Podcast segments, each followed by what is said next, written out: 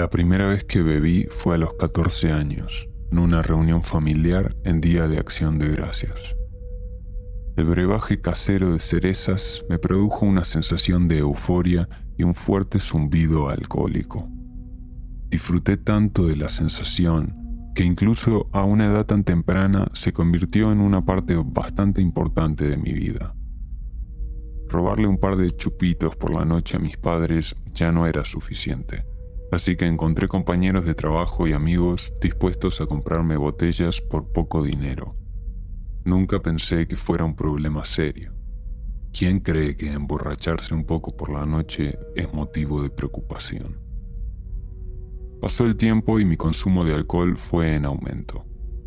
Todavía no era un hábito diario, pero cuando me mudé a mi residencia universitaria podía beber más que cualquiera que me desafiara. Nunca tuve problemas de resaca, pero me desmayaba a menudo.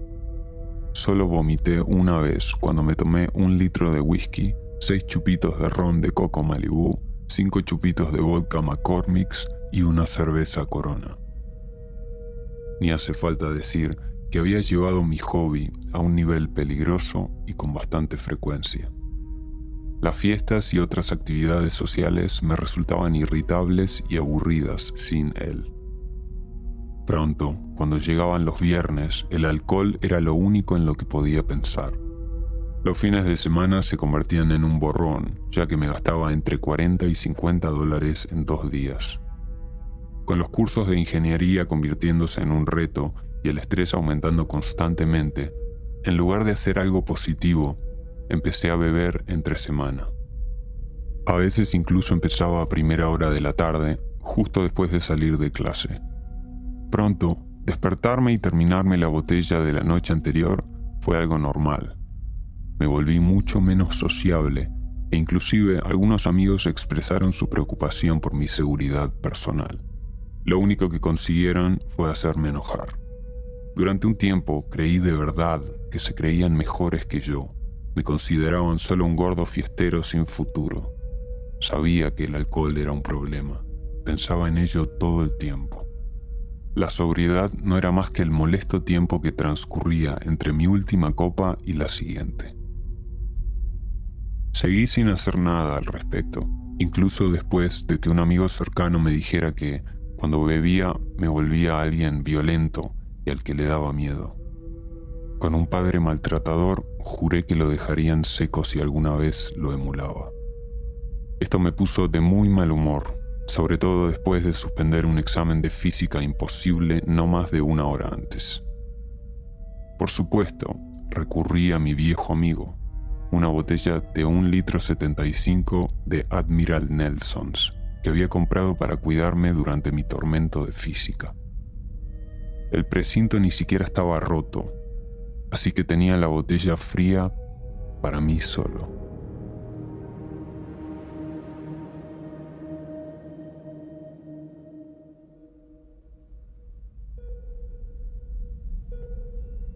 Una persona intenta hacerme rellenar unos datos, pero no entiendo lo que me dice. Miro a mi alrededor con los ojos muy borrosos intentando averiguar dónde estoy y qué está pasando. Veo a dos policías sentados a los pies de la cama, observándome y sangre seca en mis manos y brazos. Intento desesperadamente averiguar qué está pasando, pero no recuerdo nada y nadie me dice nada. El reloj parece marcar las 4 y 15 de la madrugada.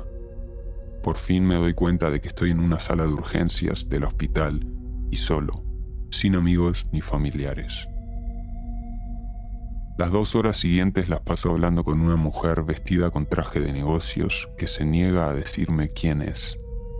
Otra enfermera entra sobre las seis de la mañana y me pregunta si quería hablar con mi madre, la persona más cercana a mí en toda mi vida, que me ha guiado y ayudado constantemente. Me sacudí para contener las lágrimas solo de pensar en hablar con ella. ¿Cómo había podido caer tan bajo? ¿Cómo pude meter tanto la pata? Más tarde, cuando me llevaron a desintoxicación, descubrí que había dado 0.36 aproximadamente cuatro horas después de dejar de beber. Se sabe que el alcohol es letal a partir de 0.3. Me llevaron corriendo al hospital después de que unos amigos me encontraron gritando, quiero morir y mátenme. Tenía una herida autoinfligida en la cabeza que se había hinchado hasta alcanzar un tamaño inimaginable. La mujer con la que había hablado durante horas era una terapeuta que determinaba si yo era una amenaza más para mi propio bienestar. Más tarde me enteré de que mis amigos me sujetaron durante más de media hora mientras llegaba la ambulancia y la policía. No voy a entrar en los detalles de la desintoxicación, pero mi querida y dulce madre lo dejó todo y salió en coche para ver si me encontraba bien. Todavía estaba algo borracho cuando apareció al mediodía, y enfrentarme a ella fue una de las cosas más difíciles que he hecho en mi vida. No puedo explicar lo doloroso que fue. Fui incapaz de mirarla a los ojos todo el tiempo. Los amigos que me, los amigos que me sostuvieron me recogieron de desintoxicación esa misma noche.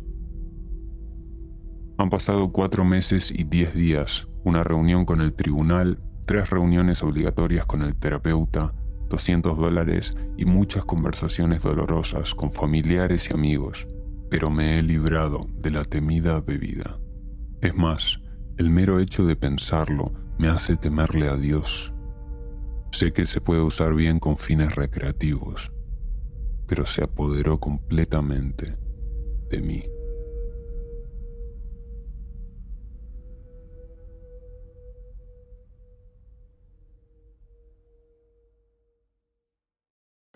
Join us today during the Jeep Celebration event. Right now, get 20% below MSRP for an average of 15178 under MSRP on the purchase of a 2023 Jeep Grand Cherokee Overland 4xE or Summit 4xE.